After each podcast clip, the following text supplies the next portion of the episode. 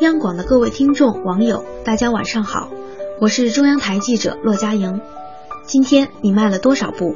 近来，手机微信上的一场微信运动掀起了一股走路攀比风，许多上班族纷纷发朋友圈展示自己一天的步行记录，有的甚至为了冲榜首而较劲。自从这股运动攀比风兴起之后，还出现了一系列让人哭笑不得的事情。这不，解放军四五四医院日前就接诊了这样一名患者，今年四十五岁的杨女士是一名糖尿病患者。近来看到朋友圈流行拼步数，于是不甘人后的她便加入了这场微信运动大军。从此之后，不管走到哪里，杨女士都会随身带着手机，生怕会落下任何一步。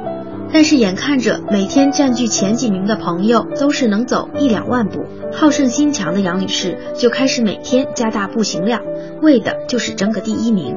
也正是因为拼步数，让她差点失去了双脚。其实很多朋友都喜欢微信运动，那么微信运动到底靠谱吗？